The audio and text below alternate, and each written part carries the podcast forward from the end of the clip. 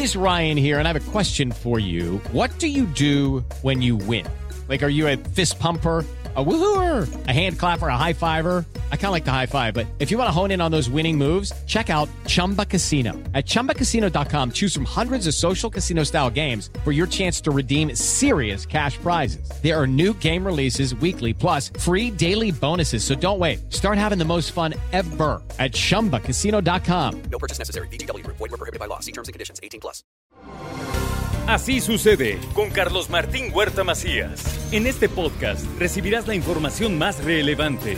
Un servicio de Asir Noticias. Y aquí vamos a nuestro resumen de noticias. Se encuentran a la segunda víctima mortal en los escombros del edificio destruido por la explosión en la 2 Poniente y la Diagonal Defensores de la República. Ayer mismo, el presidente municipal de Puebla, Eduardo Rivera, acudió a ver cómo se llevaban a cabo las tareas de búsqueda de personas atrapadas en este edificio, mientras que el gobernador aseguró que este trabajo conjunto entre el Estado y el Ayuntamiento entre el Estado y el municipio será muy cuidadoso y llegarán hasta revisar cada uno de los espacios y no estar seguro o hasta estar seguros de que ya no queda nadie en el sitio.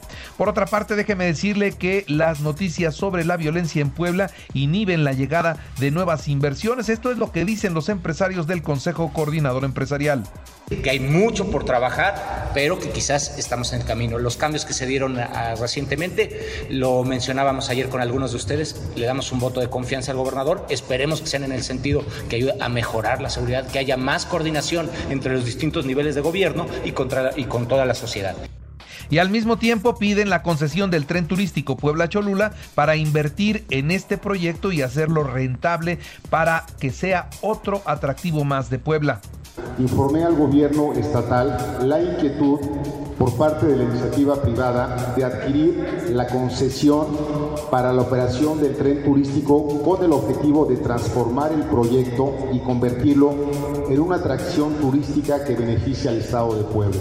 Se invirtieron más de 1.113 millones de pesos y niega el gobernador del estado Miguel Barbosa que su administración esté vinculada a lo sucedido en el colegio Humboldt la gente malintencionada que dijeron que el gobierno había expropiado el colegio y que no sé qué cosas. Sé quiénes son, por cierto, lo que se están haciendo. Y Policía Cibernética ya está determinando el origen de todo eso, pero sé quiénes son. Sé quiénes son, sé quiénes son. Seamos buenos ciudadanos. María del Rayo Mendoza Farfán, la persona que asume la responsabilidad en el cerezo de San Miguel, será una mujer. Y bueno, hoy se mantienen los operativos de seguridad para evitar que se vayan a presentar situaciones de violencia en el interior del penal. La Policía Estatal y la Guardia Nacional atentos y permanentemente en el edificio y en los alrededores del reclusorio. El sistema DIF estatal y inició ya el rescate de un edificio en el centro de la ciudad de Puebla para tener la casa de eh, menores y adolescentes migrantes. Eso es lo que ya se está haciendo afortunadamente. Y en Puebla, cero tolerancia al acoso sexual y laboral. Esto es lo que dijo el presidente municipal Eduardo Rivera y da un teléfono, da un teléfono para que usted denuncie. En el número 2223 09 4600 extensión 6055. Tenemos la coordinación para que la víctima pueda ser atendida también por el agente del Ministerio Público en turno y por peritos especializados. Bueno, por otra parte, déjeme decirle a usted que el presidente municipal de Puebla ayer caminó por las calles de la Margarita. ¿Para qué? Para tratar con los vecinos tema de seguridad y por supuesto de imagen urbana. Víctimas de, difusión de imágenes sexuales a través de Telegram, las, las personas que estén en esta situación tienen que denunciar y la autoridad tiene que investigar y sancionar. Esto es lo que considera la diputada Nora Merino a quien haya sido víctima, decirles que no están solas, que las queremos acompañar, que hay que denunciar para que podamos, para que no quede impune y para que nadie piense que el difundir o el compartir es parte de un juego, es parte de un chiste, es algo que no pasa nada, no, sí pasa y tenemos que llegar a las últimas consecuencias. Para eso necesitamos que se denuncie. Y esta es una muy buena noticia. El próximo 3 de febrero podría iniciar la jornada de vacunación para los de 40 y más en esta ciudad de Puebla y en el área conurbada. Esto lo informa el secretario de Salud, el doctor Martínez. Hemos eh, reunidos el Plan Nacional Corre Caminos, capítulo Puebla, y lo más probable es que empecemos en Puebla la próxima semana, el día jueves, pero el, martes eh, daremos los informes de la reunión para los procesos y las políticas de la aplicación de 40 y más en Puebla Capital. Ahora le actualizo los datos COVID porque ayer, solo de ayer, fueron 917 contagios, 3 muertos, 224 hospitalizados, 22 están graves. Es el máximo de contagios en lo que va de la pandemia aquí en Puebla. Así que a seguirse cuidando, por favor, no lo echen en saco roto. Hay que usar el cubrebocas todo el tiempo. Especialistas de ISTEP realizaron el cuarto trasplante en lo que va del año, ahora fue de riñón. Bien, bien el ISTEP una vez más dando la buena nota. El incremento de precios de los materiales para la construcción obliga a la compra anticipada de, del cemento y de la varilla. Esto es lo que dijo el presidente de la Cámara de la Construcción, Héctor Sánchez. Simplemente en este primer trimestre se espera una inflación muy cercana al 10%. Eso la verdad es que no va a ayudar mucho a la reactivación. Yo les recomendaría que los que tengan, digamos, algún recurso guardado y una manera de reactivar la economía es comprar, si están pensando en construir, comprar insumos de la construcción ya. Ahora vamos al PRD porque impugnan, impugnarán el recorte ilegal y arbitrario de prerrogativas aprobado por el Instituto Electoral del Estado. Esto es lo que dijeron, no van a permitir que los dejen sin dinero. Esta resolución que saca el Instituto Estatal Electoral de manera unilateral, injusta, arbitraria, pero sobre todo anticonstitucional. Ya la recurrimos, estamos apelando al Tribunal Electoral del Estado, que ha actuado de una manera más imparcial, más democrática, confiamos en que va a sacar la resolución. Ahora vamos a revisar los números nacionales. Escuche usted el dato 48.627 nuevos contagios solo de ayer y 532 muertos. En México se triplicaron los contagios en gran parte de los estados del sur.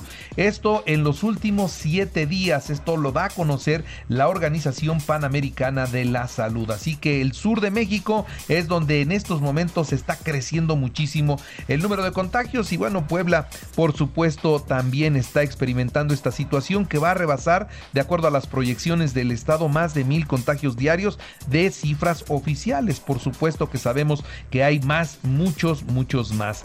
Dan de alta a Rosario Robles, ella había dado positivo a COVID en el penal, ya está bien. Récord de contagios de COVID en el mundo, ¿eh? El problema no somos nosotros nada más, es en todo el mundo. 21 millones de contagios en una semana. Son datos de la Organización Mundial de la Salud El número de muertos se mantiene más o menos en, una, eh, en un promedio de 50 mil, pero la verdad es que los contagios sí han crecido muchísimo. Un juez federal ordenó mantener en prisión preventiva justificada al exdirector de Petróleos Mexicanos Emilio Lozoya por considerar que prevalece el riesgo de que se dé a la fuga.